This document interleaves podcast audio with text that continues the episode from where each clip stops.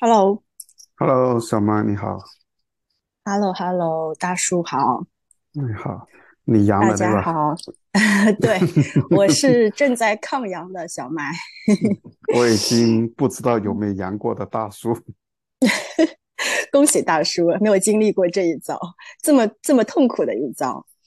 嗯，要么我们先跟大家说圣诞快乐，好不好？因为马上就圣诞节了，大家圣诞快乐。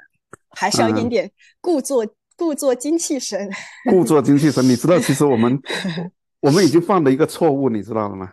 嗯，因为说圣诞快乐，现在在西方的白人世界里面，这是一句政治不正确的打招呼啊。所以正确应该怎么打？假期快乐，假期快乐，或者叫节日快乐。就不突出圣诞是吗？对，因为他们说圣诞是有宗教啊色彩的，对于那些不是基督教的信仰的人来说，对他们有一些冒犯。哈哈，那就哎，所以哎，所以是不是哦？因为现在不是我们呃会在用那个 X Max 嘛？对，那个是不是其实是针对于那些非宗教类型的用户使用的？用户不对不对，是吗？那 X Max 其实就是 Christmas 的简写而已。它只是简写哦，我以为它是有一个说法的。现在有一些公司的贺卡都是写 Happy Holiday。哦，好的，又学到一招。哎，我也不知道，这是我觉得这是有点矫枉过正了。嗯，太太太在乎了。OK，啊，我听说你那个过过年前假日之前也自己放了一个假，对吗？你去哪里玩了？对了，其实现在进了一次城。我住在我加拿大住的地方是一个小镇，但是这次呢来到温哥华，来到朋友家里面。西岸对吗？哦，对对，温哥华是在西岸，温哥华也是我第一个第一次到达加拿大的地方。这几年我每年都来两次，每次大概两三个礼拜那样子，对这个城市很熟悉。熟悉不是因为说温哥华熟悉，而是说。我能感受得到，这里就像在广东啊？为什么那边有特别多的广东人吗？现在应该说很多中国人，不单是广东人，而且是，但是广东或者香港那边的文化特色保存的特别多。你能去看到有一些菜市场，很像香港的菜市场，底下是私货，呃，二楼是干货。然后卖菜的，呃，有一些新鲜的菜卖，这在别的地方是很难看得到的。这很像广东或者香港的菜市场，很多粤菜馆，这些粤菜馆很多都很多人的评价都差不多，比香港的都好吃，而且比广东的更好吃。你要吃传统的正宗的，是来加拿大。他们说我没去过多伦多，他们说这多伦多排第一，温哥华排第二。嗯，然后再到香港，嗯，所以你去跑，你你跑到温哥华是去找年味儿了是吗？找中国的年味儿？不单只是年味吧，我觉得呃是说一种熟悉的感觉，嗯，在这里能让我满足在食物上满足对家乡的思念，因为很多能吃到很熟悉的食物，而且能买到现在买不到的小时候吃的零食。我有一种感觉，有时候在茶楼，在能喝早茶的餐厅，我们叫茶楼，在茶楼喝茶，有一种错觉是在我在广东或者在香港的感觉，因为周围都是中国人，然后讲的话都是粤语，这种很熟悉的感觉。嗯，哎，我觉得在异国的时候，尤其是。呃，因为美国每个国家本身差异大，但是每个国家里面其实很多城市它也是有每个城市的特色嘛。那就像你原来居居住的那个城市和你现在到的温哥华，它肯定是给你不同的感觉。那我觉得在温哥华能有一种，呃，你说是叫做熟悉感，我会觉得应该会有一种亲切感在里面吧。是的，他们类似知乎一样的论坛，他们调侃自己说。他们加拿大人不能够在温哥华生活，原因是因为不会讲中文。在温哥华这么夸张了吗？怎么像新加坡的感觉都有点？啊，温哥华的某一个片区有个城市叫列治文，基本上百分之八九十都是华人，或者是说讲讲讲普通话的，讲粤语的，可能普通话的可能来自台湾啊，新加坡也有啊，大陆也有啊。那香港的人有香有有一大部分香港人和广东人。嗯嗯，那你那那边不是也快到过年的气息吗？那怎么样？你觉得那边的一些临近过年的氛围，跟我们比如说呃中国有什么不一样？如果严重一点说过年的话，我会更觉得说圣诞节其实是西方人的一个过年，或者是说加拿大人的或者美国人呐，或者这些信仰的国家的人的一个过年。呃，大年三十晚上，其实对他们来说就是平安夜晚上。其实平安夜晚上是。出去街上晃荡的人不多的，很多街上都是关门的，街上是基本没有人的，他们都在家里面吃饭，一家人团聚，那就圣诞大餐。他们的圣诞大餐大部分、绝大部分都是在家里完成的，这是一个很不同的一点。这个我们大年三十一样。对对对对对，大年三十就讲团聚嘛。对。他们就跟大年三十一样的，然后，嗯，他们也会赶着回家，在外面打工的年轻人或者去了不同城市的人，他们很多人会可能一家人会分开不同的城市居住，但是到这个时候，他们都会聚在一起回家，这个感觉跟我们中国人回家过年是一样的。哎，那我有个好奇点，就是我觉得以前，我觉得我小时候也是感觉过年都是来团聚的嘛。但其实近几年我会发现，呃，一部分呢是呃我同龄的这人，其实可能都有自己的家庭嘛，也都是出呃离开了自己的家乡，所以有些是因为工作关系等等就回来少了。其实近两年的我觉得团聚的氛围会越来越弱，然后呢，一群单身的未婚的人，我觉得现在很多孩子。就是会 恐惧回家过年，你懂的，就是因为你回家过年团聚，就面临着很多亲戚嘛。所以我发现好像，嗯，蛮多年轻人他可能过年反倒不回家，然后可能出去旅游或者是什么，就是其实有点躲避所谓的亲亲亲戚嘛。这种现象在在加拿大会有吗？嗯，我没有发现有这种现象，可能是我接触的人还不够多，但是我接触的。华裔也好，华裔所谓说他们出生长大的年轻人，或者一些白人也好，我没有听过他们有这样的恐惧。嗯，没有恐惧说，嗯，你好像赚不够多钱呐，或者你有没有结婚呢？因为怕家里人的攀比，不敢回家。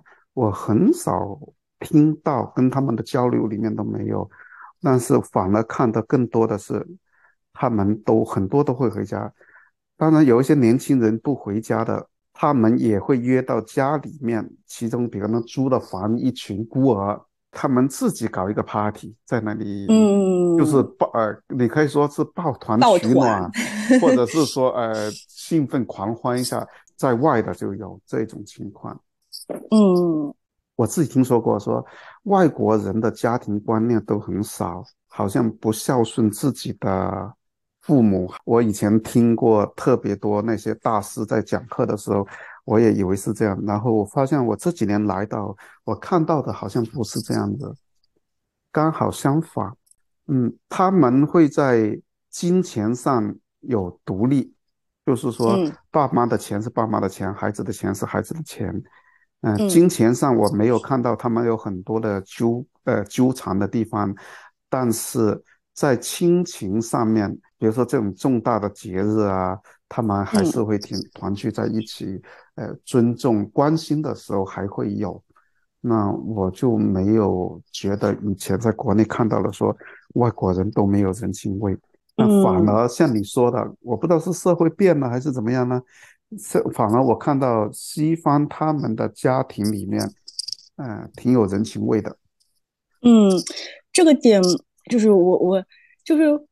不能说崇洋媚外吧，因为毕竟现在确实网络更发达嘛，有很多就是我关注蛮多博主，他其实是有，呃呃嫁到国外去的，那有加拿大，也有像北欧的，就是我会看到一种氛围是，他们也许就像之前我们听到那样子，孩子比如十八岁之后独立出去，就是要离开家。但是他们不仅是大节日哦，我会觉得说，呃，就是那种小小节日或周末，他们都会家庭聚餐。哦，我其实还蛮蛮羡慕那个氛围。这个家庭聚餐，就大家就是，呃，就是就像做客一样，就是我就很尊重对方，就像做客一样，带一些小礼物回去回到。哎，他们是轮流的，今天可能是爸妈家，然后明天我可能是姐姐家，后天可能是我去另外一个亲戚家，然后就是主人负责好，就是做美食，甚至我也可以去做美食，然后氛围就非常融洽，然后还会就是不管是年纪大的还年纪小的，就在一起喝酒，然后还跳舞啊、唱歌，就是。他们，我觉得他们反反倒是非常注重，就是这种家庭的团聚，就是很很珍惜每一次的见面。然后经常说：“哎，我们很久没见了。”我以为很久是几年，其实可能就一两个月没有见，说就很很久没有见了，就是很像是说我都有自己独立的生活，但是我们还是还是家人，然后偶尔就是会团聚一下。所以包括过年也是。就是我会觉得他们每次见面的那个洋溢着那种开心和幸福，是真的是很开心很幸福，然后没有压力的那种，很轻松。就我我我感我看到是这个样子，不知道你那边看到的是不是也是这样的一个情况？是的，我在这里会看到这这种现象还是挺普遍的。有一些呢，他们会每个星期。星期六或者星期天会固定的，有一些家庭是固定的，可能两三个孩子的家庭和爸妈的家庭在一起，那每个星期都会有一次。那有一些呢，可能就不是这么固定，嗯，他们但是有一个月啊或者一段时间，夏天的时候他们就会约到呃公园一起去烧烤，那十几个人、二十个人这样子一起在公园那里待上四五个小时，一起玩、一起烧烤、一起吃、一起聊天。嗯，其实挺多的，而不是不少见。我我挺喜欢这种氛围的。嗯，他们彼此独立，但是又彼此的相互，好像有有连接吧。可能那种说要依赖、依附于你的那种感觉倒没有。这是在我来到这里的以后，对我来说是一个很大的发现。我我觉得被国内那些所谓我不知道为什么他们会去宣传说中国人才有家庭观念，外国人没有。我是不知道这是不是又宣言自己所谓的民族自豪感。但是我不我我看到的跟我那些所谓的大师说的不一样。但是我也不觉得贬低人家、去诋损人家就能觉得好像能抬高自己，我不认为是这样的。嗯，我觉得中国的文化里面，它确实是有就是家庭观很重，包括，但是我觉得现在几年可能有一点点的变味了，就是我觉得。嗯，就是环境变化还蛮大的，包括社会压力。就是你是不是真实的，就是宣扬归，就是你如何去宣传这个话题，就是这个这个这个所所所谓的呃文化，是不是会变成一种所谓的道德绑架？因为我觉得很多人其实是有被背负着，就是一些压力在做这些事情。然后另外一块就是说，你你是我们是不是真的去融入？和传承这样的一个文化，这个里面我觉得还是有点点的，嗯，值得去思考的。我觉得，哎，这个问题好沉重，好大，好像有点聊的，对，聊的还有点。因为我我我会觉得这样的文化去聊的话，会触动很多人的那颗神经。我在怀疑所谓的宣言孝道是不是一个绑架，我会真的去这么去思考。那个枷锁，那个好像是一定用这个“孝”字来压着你。如果你不做这个，你就是不孝；你不做这个，就是你不孝。或者甚至作为孩子的人，自己都不敢去有一些反思、不同看法。到底孝道真的要像古书里面说的吗？那古书里面说的。也有这这么多年都有不断的演变，对孝道的理解都有不一样。我这么说了，不，大家别误会，不是说大家不要孝道。作为传统的中国人，我是挺看重这回事的。我我分开两节说，我觉得我应该孝顺我的父母，尊敬我的哥呃哥哥姐姐们。但是其实我对我的儿子是不是孝顺我，我没有期待。我我我会觉得说，分开这两节就好了。如果孝道是一个枷锁，是一个情感或者道德操纵，那我来背完。那我不想把这个枷锁留给我的孩子。那如果他到时会尊敬我是一个爸爸，会我偶尔来需要看望我一下，那我很高兴。但是如果他不这么做，他能过得很好，那其实我觉得满足了。嗯，我觉得你刚才说的孝，我觉得到底是孝，就是我觉得里面分为两个概念，一个就是爱，一个就是尊敬。就到底什么是孝？是是就是就是 一定要就是三从，这不能叫三从四德，就是一定要是被 绑到说哦，以以父以以你以父母为先为重的，就是孝嘛。就是怎么样去定义孝和爱？我觉得是挺挺。挺要去定义清楚，怎么去理解？那我我上次在听那个积极心理学的时候，我就有个观点，其实是是打开了我自己啊。其实我一直在被绑，被有点压抑和绑定，是关于自私那个问题。就是就是原先我会认为，嗯，我追求，我知道我自己想要什么，什么样是东西能让我自己开心和幸福，我认为这是我要去追求的。嗯，但如果我在追求的过程中，其实会被外部就是打标签，说是自私，所以我虽然说我比较坚定的、笃定的去追求我自己所做的事情，我认为这个能带给我开心和幸福，它确实带给我开心和幸福了。但其实我背后是有个东西在拉扯我，拉扯我感觉，哎，你这个其实是自私的。然后那个时候我其实是比较纠结，每次在做一些选择的时候，我都会在纠结。但是后来，呃，通过那个积极心理学，它给它有点点启发到我。就是那个自私己的，其实是追求自我幸福嘛。其实自我幸福它不是一个零和的博弈，也不是复合能力，它是正的。它是一个，就是你在追求自我幸福的时候，其实你是有一个你自己幸福，你能把那个幸福给传播出去，你其实能影响到其他人的。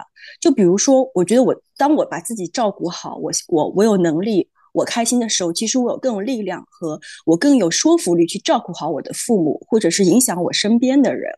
但是它不是一个说，因为我幸福了，我去追求我自己幸福了，你我身边的人可能就会变得不幸，或者是他们变得另就是变得走下坡路。其实我自己追求幸福，其实我能够影响到我身边的人的。它其实一个，它反倒不是一个自私行为，它可能就是一个优良的一个道德品质。就是我突然间好像通了那一个点哦，原来我追求幸福，我不应该自我否定，说我是在自私的一个行为。其实孝顺也是，我觉得我自己如果没有把自己弄好，其实我在推拖累我的父母。只有我自己弄好的时候，我可能才反过来说，去很好的去照顾到他们。就是他的能力，他能量和能力都是一个正向的一个过程。其实听你这么说，其我同意的。而另外一部分，我觉得是去很现实的看这个我们的现状，嗯，想一想为什么有一些家庭会特别用孝顺来操纵你？在我观察来说，都是父母没能力，父母的自私。呃，不，不能说自私，因为我会觉得说他被那个文化教育出来的，嗯，他是不自知的变成这样。你想想，如果一个父母，我看过有有一些父母，他不求自己的孩子孝顺的，他孩子不理他，他觉得很好。为什么那些孩父母，我去看，他在精神上非常独立，经济上也独立，身体非常健康。嗯，我我会从这三个方面去看，造成道德绑架是不是有其他的方面？因为没做到，所以用所谓的孝顺来绑住你，来承担其他方面。如果这个父母，他的人格没有独立，小时候都为了照顾你，为了孩子而自己省吃俭用，牺牲自己所有的一切，都要把孩子培养大。而如果孩子不听话或者不孝顺，他就觉得他的付出得不到回报。嗯，所以这是第一个，父母他没有把自己活好，而是说以孩子为重心去。第二个，经济上可能到老了没有资助，没有依靠，病了。也需要很多的医疗费用，包括社保可能也不够，他的退休金也不够，或者他根本上就没有存那么多钱。以前的他那个年代可能经济还不够好，只能靠孩子了，对不对？嗯，所以就通过说孩子，你如果你没有养你的父母，你就是不孝顺，所以这样的话也符合了某一些团体的价值。然后，嗯，而年轻人在这样的文化底下被教育的底下被绑架对象，其实是不能够说我孝顺是绑架，这样的话就等同说，那你是不是打算不不养我？嗯，可能听到这里也有些人会说，那你是不是不想养你的父母？我当然不是了，这是我我认为我应该做的事情。不需要去绑架，也不需要别人说我会尽我的所有的一切，我好他就吃得好，我不好他就吃得差一点，这没办法。第三个是身体的问题，需要人照顾。嗯嗯，社会系统没有人可以去完善完善去照顾。那你看看国内的安老院也好，养老院也好，这些安老的机构有多少？其实没有，没有多少，可能有有一些少的可怜。那在这些情况下，而且我不知道你们的教育什么，在我我的传统教育里面，如果把父母送到养老院去，那是很不孝顺的，嗯，对，是多么不孝的孩子。但是我在这里看那些养老院的老人，活得比谁都好，政府把他们照顾得非常好。大概这里的养老院有政府办的，当然不是每个人都需要排队。只是排队就好了，你不需要呃级别什么都不需要，只要你到了年纪了，你就可以排队。呃，一个月一千块钱，有独立的房间、伙食、药品、照顾，有些呃大小便不能自理，换尿不湿，所有一切都包了，只需要一千。一千，你说是加币了？对。但是，一千加币，这里的最低时薪是十六块钱一小时。嗯，一千加币是一个很嗯不大的、很小的数额，所以他们有这样去做，那孩子也不会被因为这个单子担在身上，他不能去拼搏，他不能去创业，他不能去工作，其实变成了把他拉回到这个家庭，承担起恶性循环。对，承担起这个义务。或者这个枷锁也好，或者他本来就是该做的事情也好，但是让他没有机会出去工作，给社会做更多贡献，他也不可能给自己创造更多的财富。是的，所以，我我会觉得说，这是比较从社会层面去看，为什么会这么重视在家庭文化里面讲孝？我觉得这可能也是一个问题。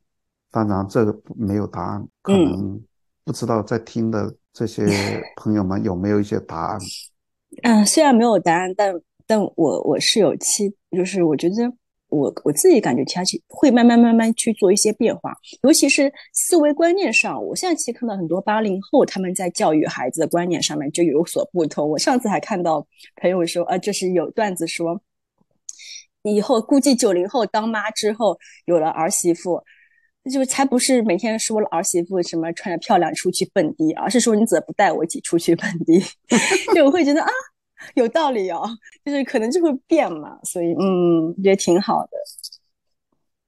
好像有点把话题话题聊的有点点沉重。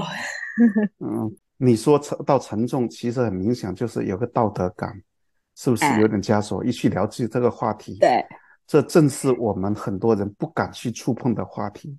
我们很怕被别人贴个标签，说你不孝，你是不是在劝我不也要照顾我的父母？是不是劝我不要爱我的父母？不是，照顾是要的，这起码我是这么认为的。嗯，但是不是因为这个绑架而需要？而是说你作为一个人，作为一个孩子，觉得说对父母的尊重和爱，这是天然的人性部分。我而不需要通过这个道德绑架去绑架你，不用说中国文化怎么样，你呃外国文化怎么样。我们很喜欢的是说，把全世界分为两个国家，一个是中国，一个是外国。非中国，对，没错。嗯，这是我觉得我们的思维习惯里面很大的一个以偏概全的看法。那我们这期就这样子。好的，好，谢谢，谢谢，谢谢大叔，拜拜，圣诞快乐，圣诞快乐，拜拜，拜拜。